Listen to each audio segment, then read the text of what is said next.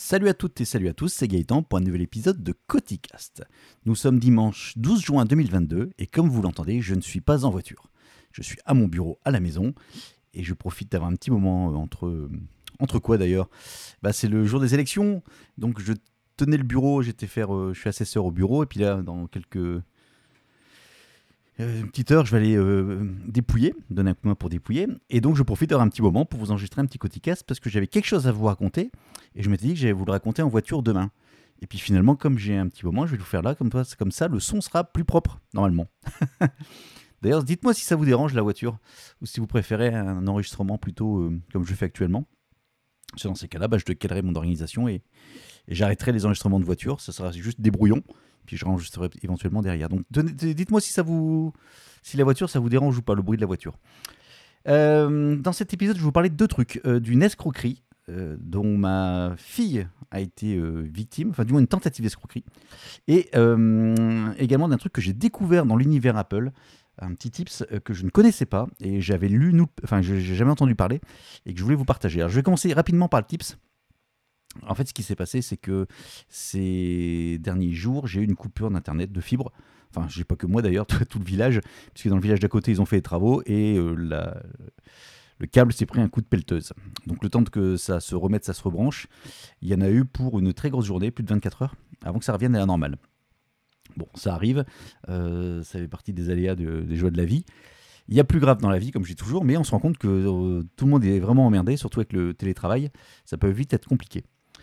Et puis, et puis, et puis, donc, ce qu'on fait, c'est qu'on utilise en fait euh, bah, la connexion de partage de connexion, pardon, avec son smartphone, de manière à pouvoir utiliser Internet pour certains, certains usages. Alors pas tout, mais on peut continuer à, regarder, des, à, regarder des mails, à recevoir ses mails, on peut continuer à voir pas mal de choses. Bon, et euh, en fait, ce qui se passe, alors moi j'ai la chance d'avoir une caméra euh, Netatmo présence à l'extérieur, ou Welcome présence, je sais jamais quelle c'est. Celle qui est à l'extérieur qui ressemble à une lampe, une lampe de terrasse.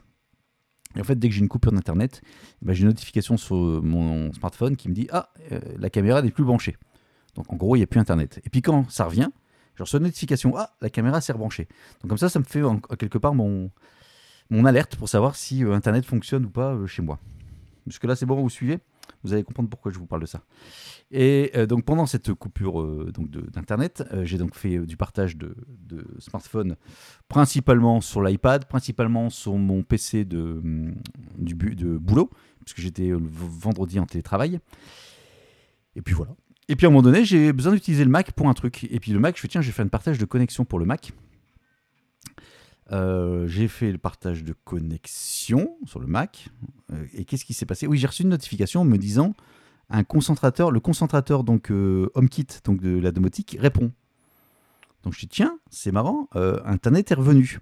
Donc pour tester le, voir si Internet revient, je vais sur un petit HomePod mini, je lui demande l'heure. Alors sachant que le HomePod mini en fait pour répondre à toutes vos questions, il est obligé de passer par le serveur de chez Apple, a rien en local. Donc s'il n'a pas Internet, eh ben, il ne va pas comprendre ce que vous racontez, vous n'aurez jamais votre réponse. Donc là, je lui demande l'heure, c'est tout simple, et il me donne l'heure. Je dis, tiens, Internet est revenu. Mais je trouvais ça bizarre, c'est que je n'avais pas une notification de ma caméra à l'extérieur qui me dit, euh, coucou, la caméra fonctionne. Donc j'étais un peu étonné. Et puis j'ai déconnecté la partage de connexion. Le partage de connexion, je l'ai arrêté pour faire autre chose. Et puis je suis retourné. Enfin, non, j'ai j'ai arrêté le partage de connexion pour justement me reconnecter en Wi-Fi normal de la maison, donc euh, relié à la fibre. Et puis là, rien. Je dis, tiens, c'est bizarre. Je reteste le, le HomePod mini, je lui demande l'heure, et là, il me dit, non, non, j'ai pas Internet, je peux pas te répondre. Donc j'ai de nouveau repartagé, j'ai de nouveau refait un partage de connexion avec le Mac, et là, ça fonctionnait de nouveau, avec de la musique, avec ce qu'on voulait. Donc, et en fait, ce que j'ai découvert, c'est que le fait de partager la connexion sur un Mac, le Mac va faire le relais de connexion, entre guillemets, avec les différents euh, devices, HomePod du moins, de la maison. Sachant que le HomePod sur lequel j'ai fait mes tests n'est pas un HomePod relié au Mac. C'est pas quelque chose qui me sert de haut-parleur du Mac, puisqu'il est dans une autre pièce. Donc j'étais très étonné de ça.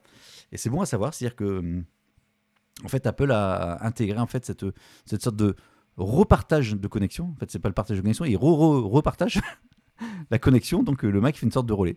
Donc euh, c'est bon à savoir si un jour ça vous arrive. Euh, vous, vous le sachez. Alors peut-être que vous le saviez déjà et que j'ai zappé cette info, mais je l'avais vu. J'ai jamais entendu parler de ça, je l'avais jamais vu. Bon, ça c'était pour la petite, euh, la petite anecdote et la petite, le petit truc du moment. Puis deuxième chose, donc tentative de de- d'escroquerie. Bah là aussi, ça peut être aussi un petit truc. Euh, alors, ce qui se passe, c'est que j'ai ma fille euh, qui vend son MacBook, son premier MacBook Pro, Donc elle met ça en vente sur Facebook, donc via Marketplace. Puis quelqu'un la contacte, voilà, je suis intéressé, etc. Il est dans quel état, ta. Ils se mettent d'accord sur le prix, je sais plus, 500 ou 550 euros. C'est le, premier, c'est le tout premier MacBook Pro. hein. Euh, ils se mettent d'accord sur le prix, parfait. Et puis, euh, quel paiement vous voulez? Et puis ma fille dit, ben, euh, un virement. Il dit, pas de problème, envo- envoyez-moi votre, votre, votre votre IBAN, et je procède au virement. Et en fait, finalement, ma fille regarde sur son compte et s'aperçoit effectivement que la somme a été créditée. Donc les 500, 550 euros, je sais plus le montant exact, on va dire 500 euros, c'est pas grave. Les 500 euros ont été crédités sur le compte. Parfait. Mais elle voit sur le truc à côté dépôt de chèque. Bizarre parce qu'elle n'a déposé aucun chèque. Donc elle contacte l'acheteur, potentiel acheteur, en disant mais c'est quoi cette histoire? Enfin pourquoi c'est un chèque, c'est pas un virement? Et le vendeur répond bah, en fait c'est mon banquier qui a fait directement le chèque pour moi et qui l'a envoyé et qui l'adresse directement à votre banque. Entre banquiers, c'est plus simple et c'est sécurisé. Donc elle me parle de ça, je dis c'est la première fois que j'entends parler d'un banquier qui fait le chèque pour un client, qui l'envoie dans une autre banque. Ça me paraît très très bizarre. Je tu mets tout en, en stand-by, tu, tu, tu rien et tu te renseignes. Donc elle appelle sa banque, elle explique la chose et tout de suite le, le conseiller dit oh là là, vous envoyez rien du tout, ça sent pas bon votre truc, on va vérifier, on va vérifier le, ch- le chèque. Donc effectivement, euh, 24 heures après, ou 48 heures après, euh, confirmation, chèque volé. Euh, donc euh, bien évidemment, la somme était de nouveau débitée de son compte. Et, et, euh, comment je vais vous raconter l'histoire? Donc en fait, ce qui s'est passé, donc elle était comme, s'est rendue- pardon à l'agence pour dire mais ce chèque qui l'a déposé? Et en fait donc le chèque a été déposé ou alors on ne sait pas s'il a été envoyé, posté ou si quelqu'un l'a déposé à sa place, avec quelqu'un donc qui a, endossé le chèque à l'arrière, donc une signature qui n'est pas celui de ma fille, qui n'est pas la signature de ma fille bien évidemment, ce qui fait que la banque elle est un peu emmerdée avec le sujet. Donc elle a encaissé un chèque qui n'était pas avec la bonne signature derrière. Mais ça c'est leur problème. Euh, et en fait, quand, un chèque est déposé, en fait, il est crédité d'office sur votre compte. Par contre, le temps qu'il soit vérifié que le chèque n'est pas volé ou euh, n'est pas, euh, on va dire, provisionné, ça peut durer 14 jours. Et donc, en fait, la technique du d'escroc, c'est que, alors moi j'ai dit à ma fille, je vais continuer de jouer. Tu lui dis, ok, que finalement, alors elle lui a dit, elle est- parce qu'il il l'a harcelé, il dit, bon, vous en êtes tout de l'envoi, j'ai rien reçu, je vous ai fait le paiement. Elle a dit, je vérifie auprès de la banque si le chèque est bon. Et puis, euh, ce qu'elle a fait, donc, euh, je lui ai dit, écoute, tu lui, réponds en disant que finalement, la banque, ils me- ils mettent trop de temps à répondre, ça te saoule, euh, que la semaine prochaine, tu pars en vacances, donc tu vas envoyer le, le, Mac rapidement, comme ça, tu es débarrassé de ça. Et tu demandes son adresse. Je voulais comprendre vraiment le fonctionnement. Et là, il répond, bah non, entre-temps, j'ai acheté un autre Mac parce que c'était vraiment urgent, merci de me rembourser. Ok, comment vous voulez être remboursé? Bah, Par PayPal. Ah bah non, j'ai pas PayPal, donc on a, on a- on a joué un petit peu. hein. J'ai pas PayPal. Bah, par virement.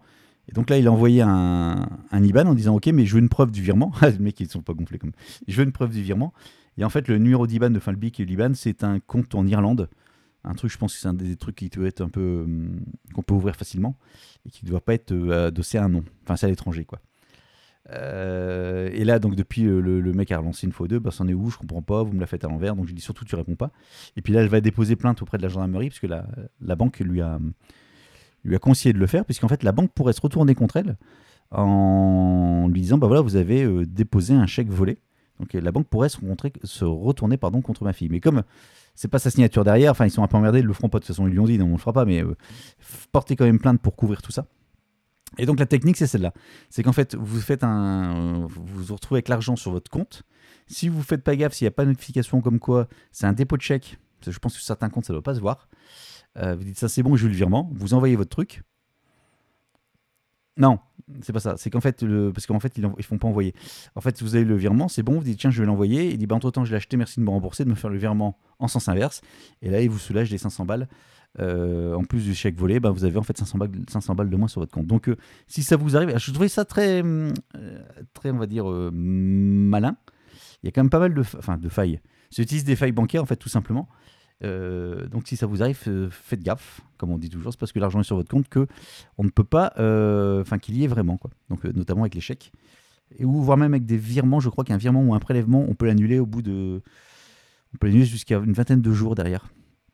Si un jour qu'il comment, un, organisme vous prélève alors que vous avez par exemple arrêté le, le- contrat et qu'il continue à vous prélever, vous pouvez très bien annuler, enfin, demander à ce que le prélèvement soit rejeté plusieurs jours, euh, je crois que c'est 20 jours de mémoire, euh, après l'opération, s'il y a besoin.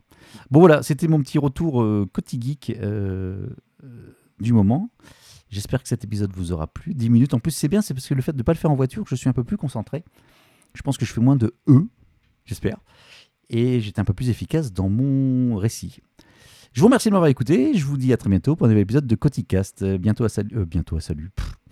salut, à bientôt. Au revoir.